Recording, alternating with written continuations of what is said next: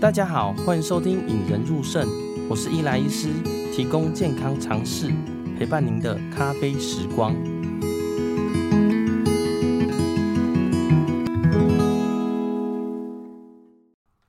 本集节目由珍粒米赞助播出。你知道肾脏病不能吃什么吗？糖分、蛋白质还是脂肪呢？有听过我们节目的朋友应该都知道，肾脏病呢，应该要降低的是蛋白质了。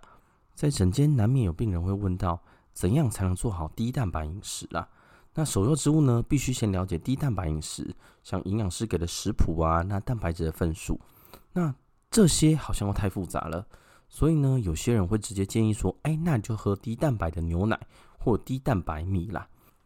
那这次低蛋白米的龙头珍粒米也推出一个团购方案，时间从一月一号到二月十五号为止。开出的价格呢，其实比市面上都来得更便宜一点。如果有兴趣的话呢，可以到节目简介栏填 Google 表单，会有专人跟你联络哦。大家好，欢迎收听引人入胜，我是伊莱医师，提供健康常识，陪伴你的咖啡时光。这次的节目呢，有点特别啦，以往都是呢我自己口播或者是访问别人。那这一次呢，应台北市卫生局去跟他们录一个 podcast，就是《台北健康养成记》里头的第七集。那第七集呢，有跟大家分享说肾脏病的看法啦。不过呢，我觉得这一集对一些肾脏病的朋友们，或者是想要了解肾脏病如何保养的人呢，很有意义。所以呢，我跟他们要了音档来放到这一次的节目上了。如果大家有兴趣的话呢，建议好好听完啦。里头有一些很简易的，如何看你的肾脏病有问题，以及如何肾脏保养啊。那这一集呢，其实融合我对一些肾脏病跟病人的建议啦。今天呢，让我们一起来听听吧。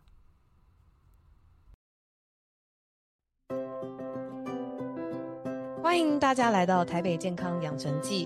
哪些症状可能是慢性肾脏疾病的前兆？可以及早发现、及早治疗吗？大家知道慢性肾脏疾病是什么吗？我们平时是否存在在危险之中呢？今天就邀请林轩任医师来为我们解惑吧。欢迎林医师。嗨，大家好。嗨，林医师你好。首先呢，想要和林医师询问，肾脏病在台湾是不是非常盛行的疾病啊？哦，其实肾脏病哦，蛮多人有的哦。其实我们用一个统计来说啦，嗯、大概有将近十二 percent 的呃民众是有肾脏病的。就是你假如一个班嘛，现在是三十个，可能有三四个，嗯、甚至你的公司叫一百人，可能有十到十几个人可能都有肾脏病。很多、欸，而且呢，嗯、很多很多。这个其实你身边搞不好你厝边隔壁啊，甚至你的邻居们，哎，真的就有了。嗯，对对。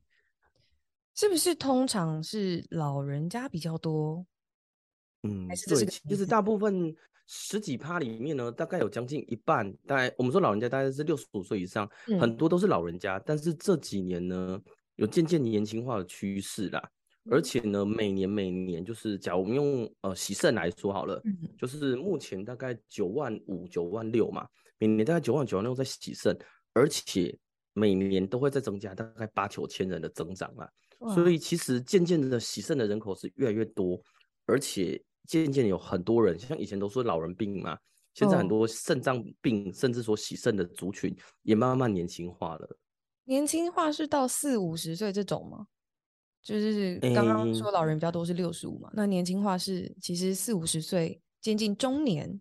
其实我自己手上的呃自己的病人里面，其实有些人三四十岁就开始洗了，有些五六十岁，但主要还是以长者居多啦。但是有些年轻人确实，呃，第一个可能没有好好保养，或者是肾脏病没有早期发现，发现的时候都很晚了，嗯、就只能开始洗肾了。嗯，那我还有一个很关键问题想要问医师：肾脏疾病是会导致死亡的吗？还是它就是一个伴随日常的一个疾病而已？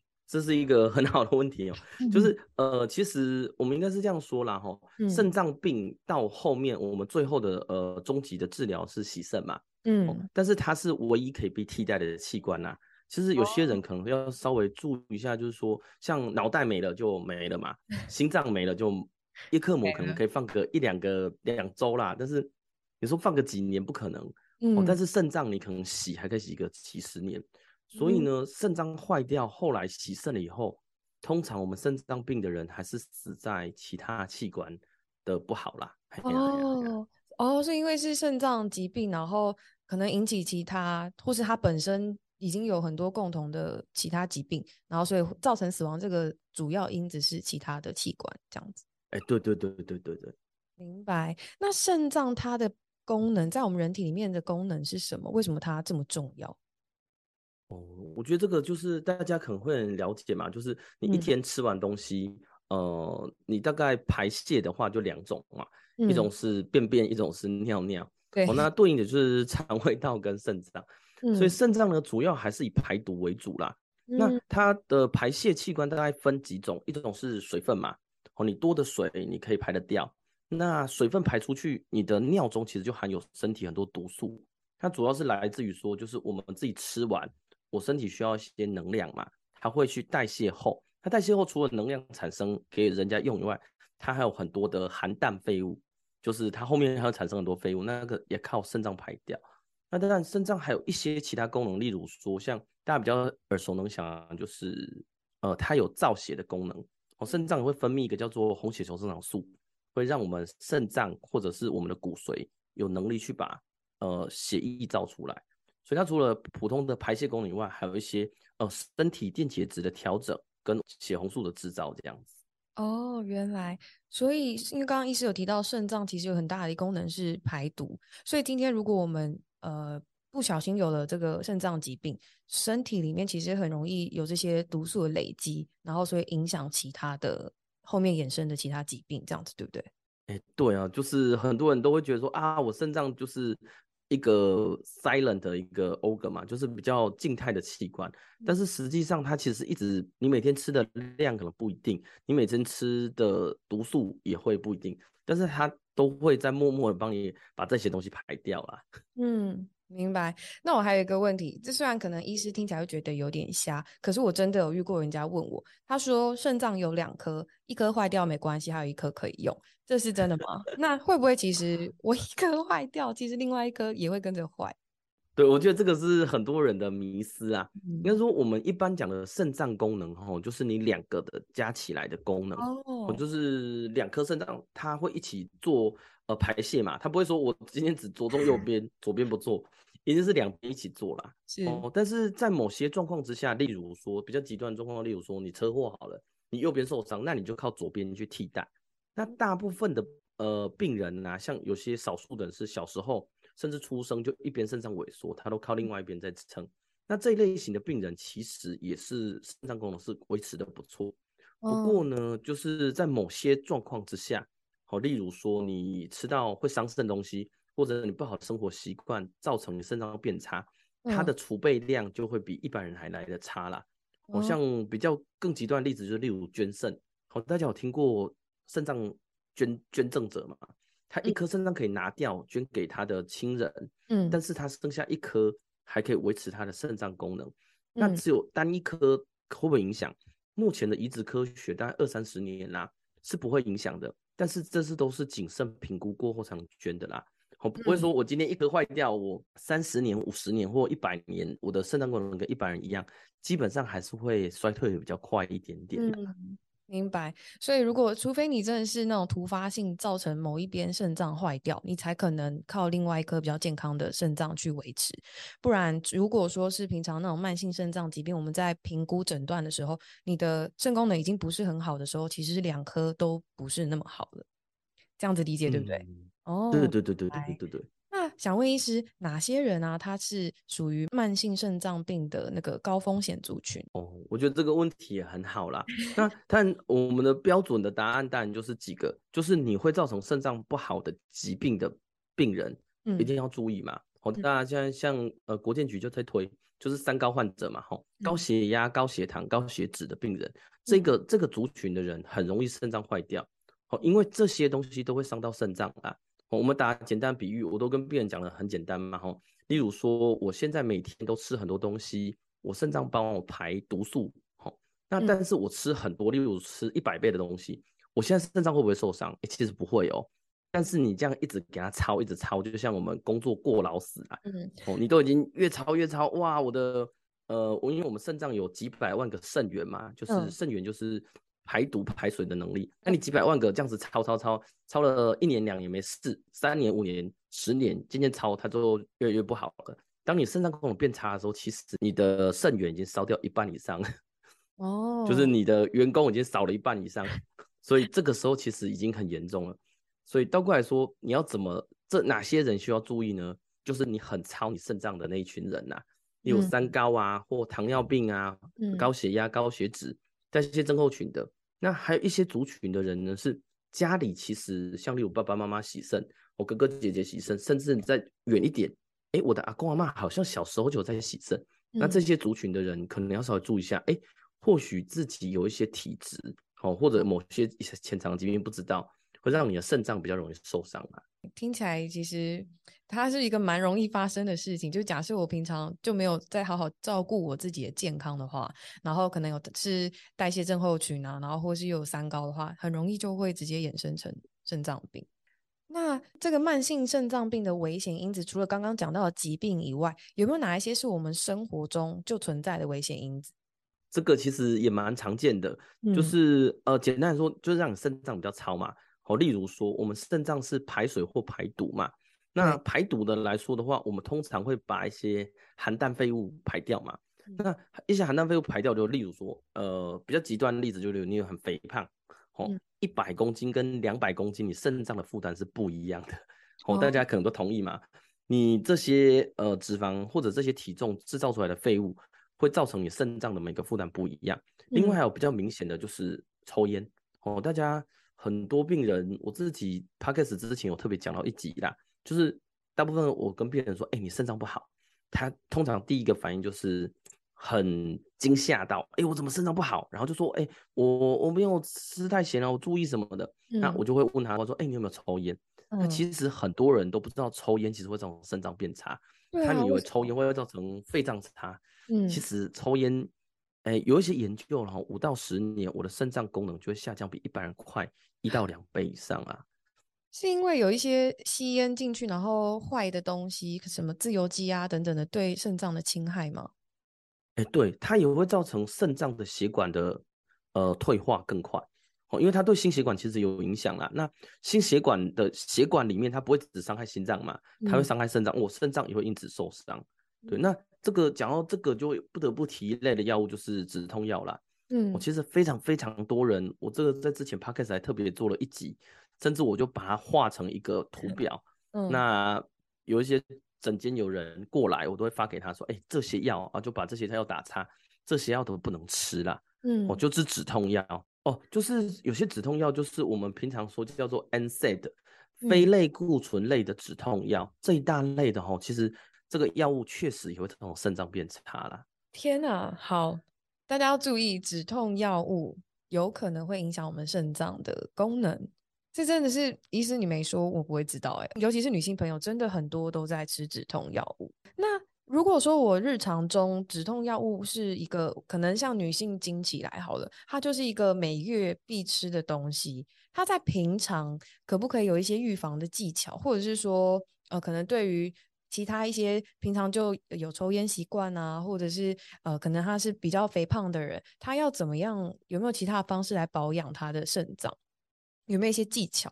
对，因为是讲到预防哦，大家可能都会觉得啊，好笼统哦。那但呃，国健局有一些口诀嘛，什么三多三少四不一没有嘛。嗯。所谓的三多就是多纤维、多蔬菜、多喝水。嗯。那三少就是少盐、少油、少糖嘛，嗯、就是对应的是三高啦。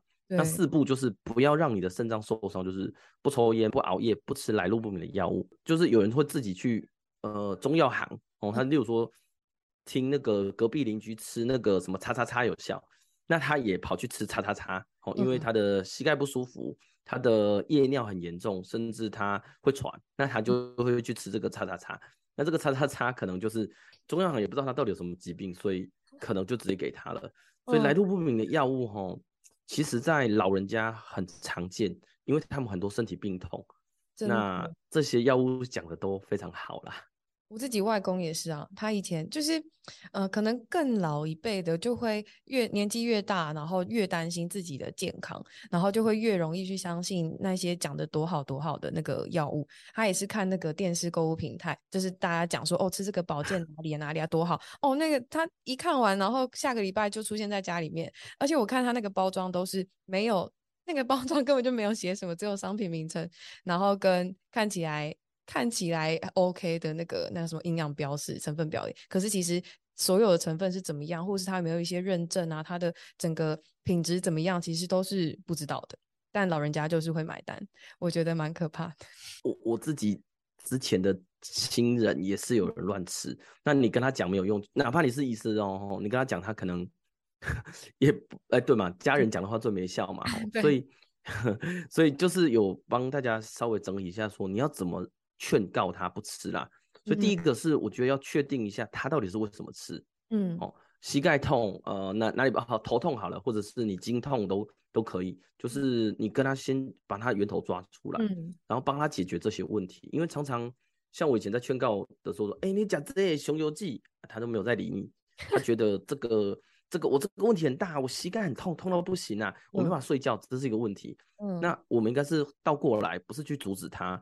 而把他的需求做宣泄，让他知道说，哎、欸，你这些问题不见得要靠这个药丸来吃 就可以好的。对，所以大家只要发现自己家人就是床下有一些东西或乱买一些东西，或许你不是直接阻断他，你可能要把他的需求满足，或者把他需求去，就是说你膝盖不行，你真的或许你真的要考看骨科，甚至要开刀，而不是说你吃三四十年的这个药物去止痛。我觉得这个是蛮重要的啦。嗯，真的，大家可以学起来。那想要问医师，刚刚有讲到说这个，刚刚有一个口诀，好像三多三少，四不一没有。那一没有是指的是什么？哦，哦，没有也是蛮有趣的，就是尾鱼肚啦，就是所谓的呃代谢症候群，就是腹围比较大的。啊、对，因为大家可能会觉得我比较胖，诶、欸。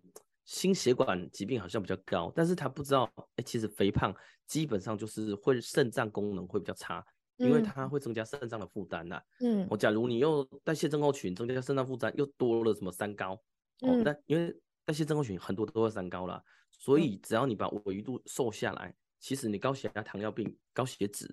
甚至我肾脏病都可以获得一些改善呢、哦，明白。那我想再追问一个，我觉得大家应该会非常想知道，因为最近几年呢、啊，减肥是一个非常夯的议题，有各式的饮食法出现，然后也有那种快速减肥法。我想问，因为医师刚好提到，肥胖的人其实他的肾脏代谢本来就是会有一定比较大的压力。那如果说快速减肥，因为快速减肥其实身体里面有非常多的代谢物会产出嘛，是不是？其实也会对肾脏产生比较多的压力。嗯、哦，对，其实呃，现在这几年哦，无论是健身或减肥，其实都会有一些些辅助法嘛。嗯、哦，那大家常见的什么一六八、生酮，甚至是什么呃怎么吃啊，高蛋白这些都是。那基本上会建议就是呃减重还是要依循正道啦。嗯、哦，你可以尝试一些药物，但是有些药物。呃，外面有些减肥的药物是不是很正统的？它可能会掺一些东西，例如说让你心跳加快啊，例如让你怎么样？那这些无形中像呃比较典型，大家有听过就是安非他命嘛，吼，嗯，安非他命基本上会让你的呃精神好，那体能体能好，那代谢增加，让你的体重下降。但是像这一类的药物也会伤肾脏。那第二个部分是减重的部分，大家有尝试一些饮食嘛？其中有一个我自己是因为这个是在肾脏科里面，其实也有讨论的啦。但是我自己的立场是不建议生酮饮食啦。呃，可能大家有听过生酮啦。所谓的生酮呢，就是把糖分的比例下降，那其他你要维持热量嘛，油脂的比例拉高，蛋白质比例也相对会拉高了。那我们肾脏病的部分呢，蛋白质比例通常要下降，好，因为蛋白质会变成含氮废物嘛。对，那含氮废物对肾脏是一个伤害。那一般我们正常吃影响不大，嗯、哦，但是当你吃超量了蛋白质哦，已经很多很多，甚至有些流派是奉行，哎、欸，我不吃糖，油脂多一点点，高蛋白让你长肌肉。那这个流派就会很伤肾上。嗯、像我之前有个病人就是，哦，他他大概五十几岁啦，他跟他女儿一起去减肥啊。但是他女儿本来就长得很漂亮，身材也不错，但是他们两个一起去减肥，就他女儿就越长越漂亮，越长越健壮。就妈妈最后，她本来肾脏就不好啦，他妈没瘦到，反而牺牲了。对，对，他就尝试生酮饮食，然后本来我预期可能不会这么快洗，结果。才两个月哦，他就急转直下就跑去洗肾了。并不是所有的饮食法都适合所有人，所以如果你肾脏本来就可能算是危险族群的话，你就不要轻易的去尝试任何大家所说的不错的方式，还是要去跟医师讨论啊，咨询一下，算是有人辅助你去做这样子安全的去做这些事情，这样子。刚刚医师跟我们分享到很多，就是在日常中可以去做算是保养肾脏的方式。那接下来我想要再帮呃民众跟医师问一下，我们如果真的罹患了慢性肾脏病的话，会有什么样的征兆吗？我们可不可以就是及早发现，然后及早治疗？这是一个很好的问题哦。很多人都觉得，哎哎，我自己会不会得肾脏病？我爸好像洗肾，然后我身边的人好像跟我说，哎，你好像有有可能肾脏病。那当然，我们用简单的口诀来说啦，就是泡水高频卷。那它这个口诀呢，我觉得是在早期，呃，国健局建议大家的啦，吼，就是说，呃，以前的高雄、屏东比较容易有水灾嘛，所以呢，他那时候就叫做泡水高频卷。那泡水高频卷五个字的话，就是泡就是泡泡尿嘛，水就是水肿，然后高就是高血压，平就是贫血啊，倦就是倦怠啦。所以它的呃简单的口诀是泡水高频卷，那当然就是第一个部分泡泡尿大家就知道了哈，尿尿中就是很多泡泡，那这里要强调的就是泡泡尿不见得一定是定一定是蛋白尿啦，好，但是假如你的泡泡是很致密的，是细致的泡泡，然后而且会持续比较久，不容易消掉这样子吗？哎，对对对，就是这脚一般要五到十分钟，你的泡泡应该慢慢会变少。假如说你泡泡很多，甚至你把它冲完以后，旁边还有一圈都是泡泡，哎，那这个你就要担心是不是蛋白尿。这个时候应该是要去做一些检查比较好啦。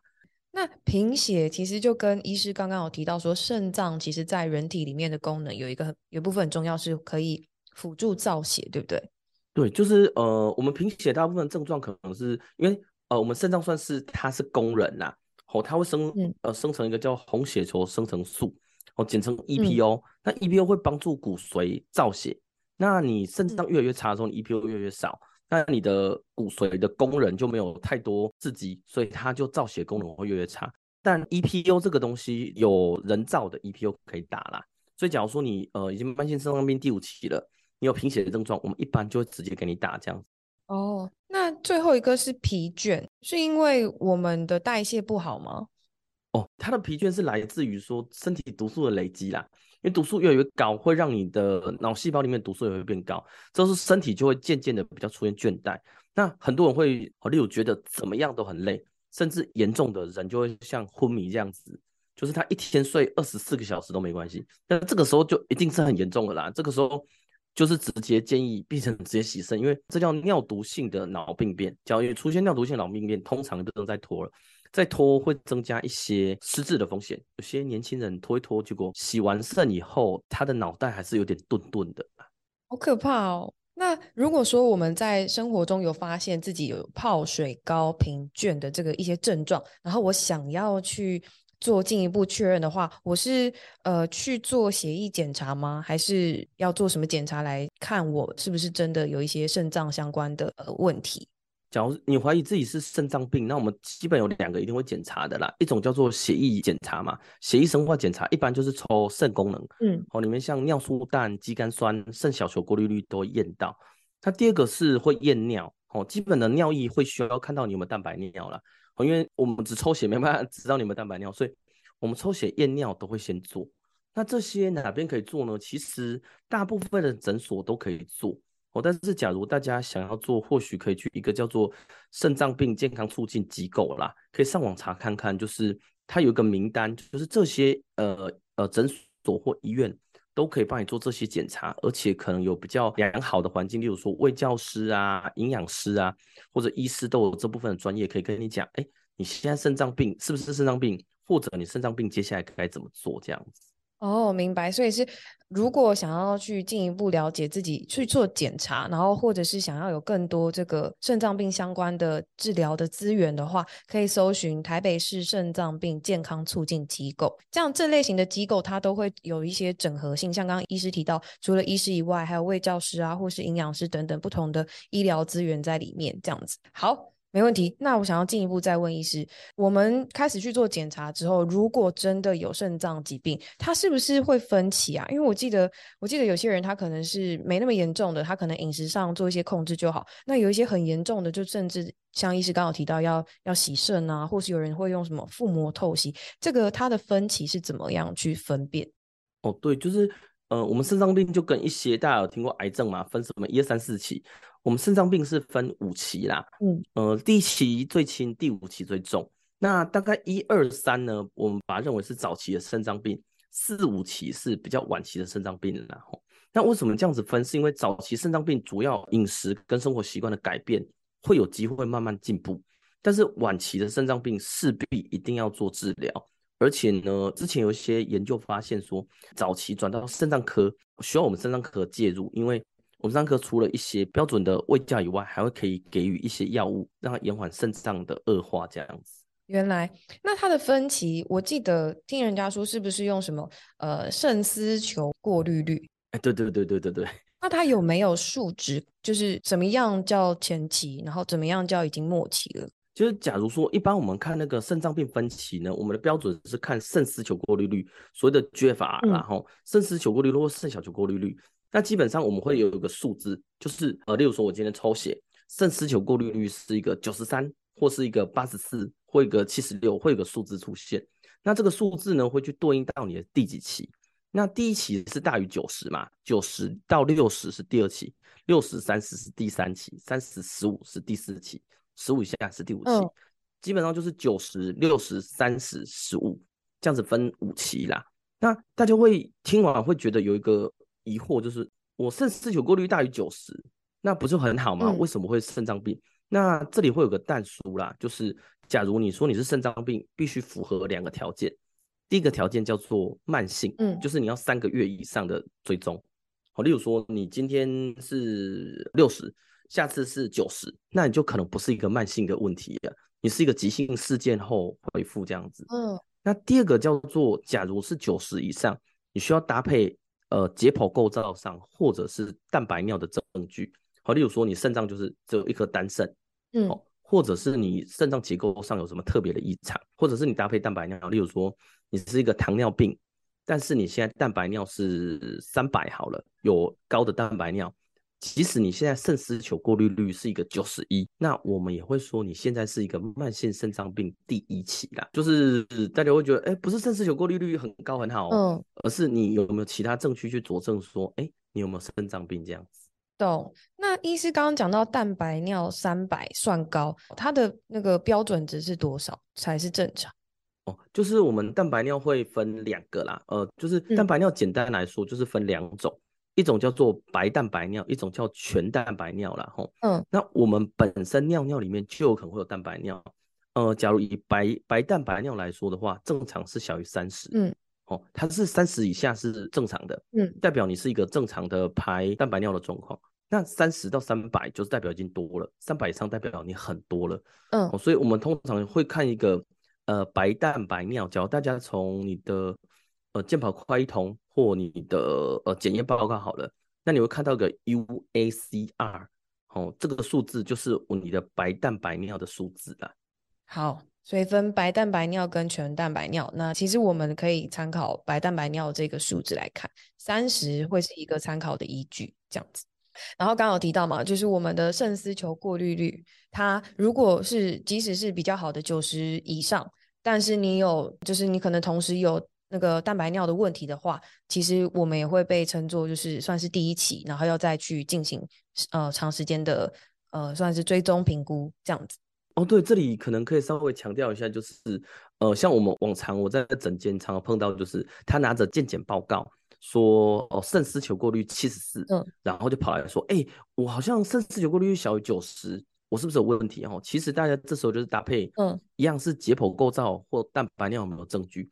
假如说你的肾脏超音波啊，肾脏呃尿尿检查都正常的话，那你肾丝球过滤七十四其实是正常的，嗯，你也不是肾脏病，所以也不用太担心啊。因为常常，呃，因为每年每家公司、每家医院都会做嘛，嗯，做健检，那健检出来就会有一批人来说，哎、欸，我这个被圈红字，然后叫我来肾脏科追踪。那这个部分也跟大家跟大家讲，其实单纯看肾丝球过滤率不准啊，好，我们可能要搭配其他东西看。那基本上你来，我们建议脚检查蛋白尿是正常的，或者超音波是正常的，那你就可以放心。哦，明白。好，所以就是两种要搭配一起看，不能只单看一个。对对对对对。那想要问医师啊，我们肾脏病的治疗方式，刚好听到医师说前期的时候可能会搭配药物来辅助我们肾脏嘛。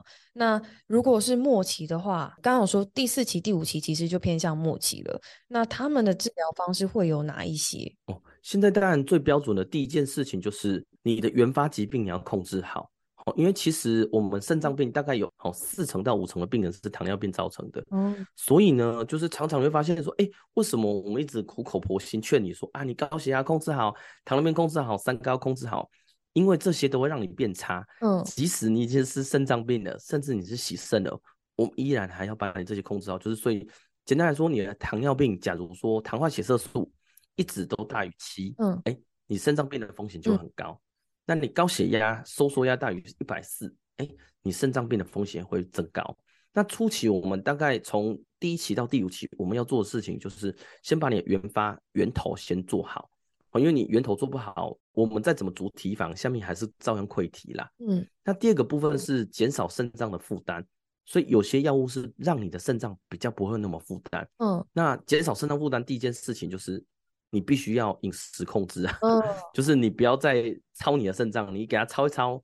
例如说，你就很爱吃电台的药，例如你很爱大量的吃蛋白质，或者吃很多东西，让你的肾脏操它，它当然就坏的比较快嘛。很咸是不是也会？哎、欸，对，很咸也会。高盐的部分是标准肾脏病哦、呃、要禁忌的，嗯，所以通常不要吃太咸。嗯，懂。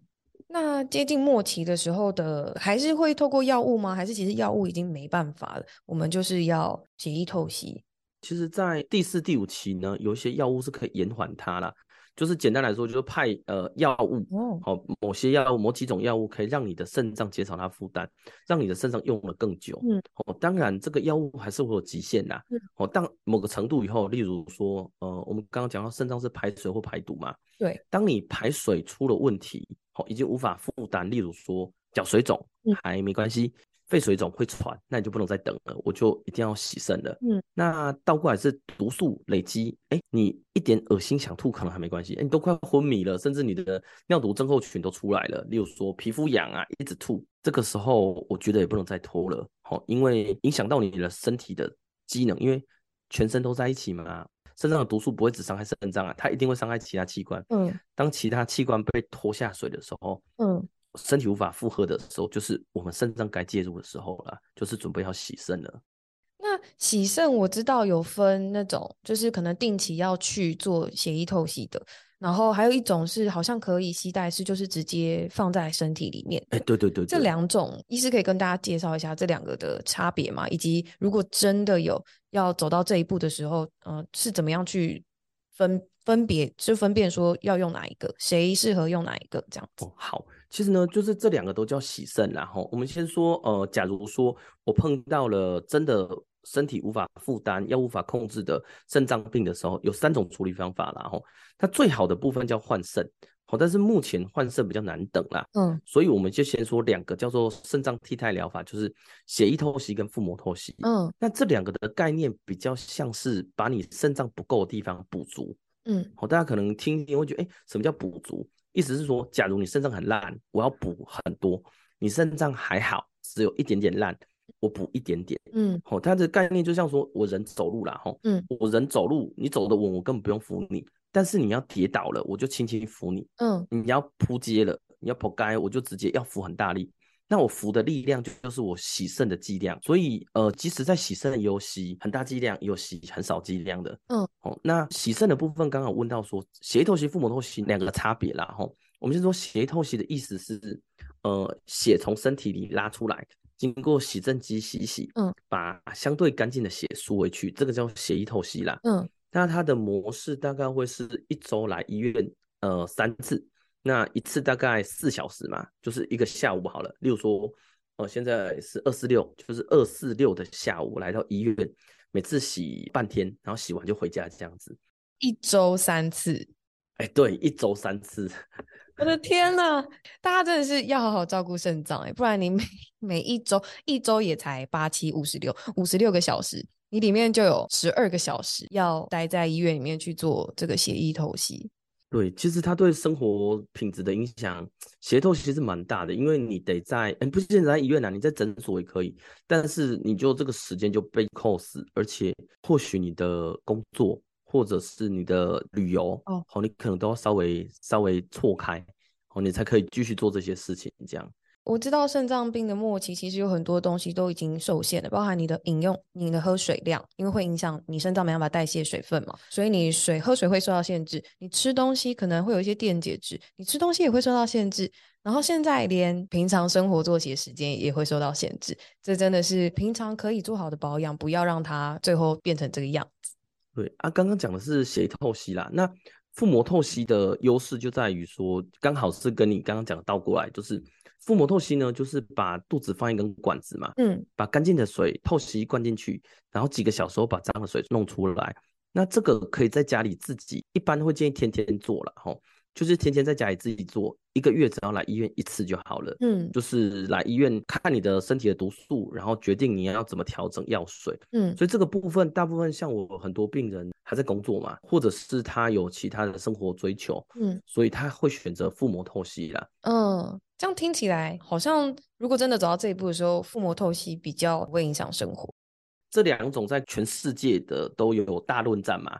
哦，有 A 医师或 B 医师说哪一个比较好？先说两血透析、腹膜透析都是健保给付啦。哈，很多肾友会问说啊，洗肾要花多少钱？其实洗肾这件事是不用花钱的，呃，健保会帮你付。对，就是洗肾这件事是不用花钱的，所以两种差距不大。嗯，那哪一种会活得比较久？哦，就是我们叫病人的存活率。嗯，两种是。相近的哦，那生活品质的部分大概是腹膜透析会好一点点，嗯，所以腹膜透析的部分大概呃可以的话，通常我觉得像工作上班族嘛，哈，嗯，那第二个是因为腹膜透析有个坏处就是你必须自己要会操作怎么洗肾啊，哦，所以年轻人或者是老人家有外佣的，好，或者是像有一个族群是心脏病或肝脏不好的，嗯，这种病人洗血液透析，吼。因为我在怎样，我都必须把血从身体拉出来嘛。嗯、有些人拉出来血压就掉了，或拉出来心脏就不舒服了，所以嗯洗不动。所以这个时候这一群人或许也可以考虑洗腹膜透析啦。嗯，那当然还有一个族群是像我我自己外婆那时候，我是让她洗腹膜透析，就是我当时选择腹膜透析是因为他年纪长了，他八十几岁了。嗯，我觉得也不想让他一直来医院折腾嘛。然后因为说我洗身后可以再活个十年二十年。大概不大能期待，所以当时的做法是让他有比较好的生活品质，在家里自己洗这样子。那那时候外婆也是其他家人来辅助他操作，对不对？哎，对，后来有外佣啊帮他做这一些事情，这样。明白，所以还是有各自的好处，就看自己当时适合的方式，然后来去做选择。那想另外问医师，我们慢性肾脏病刚刚有提到很多的症状，它它是不是有一些合并症，像是有提到高血压啊，或糖尿病和心血管疾病？那它这个是指说我有了肾脏病就会引起这三种其他疾病，还是是这三种疾病如果我有的话就会衍生成肾脏病？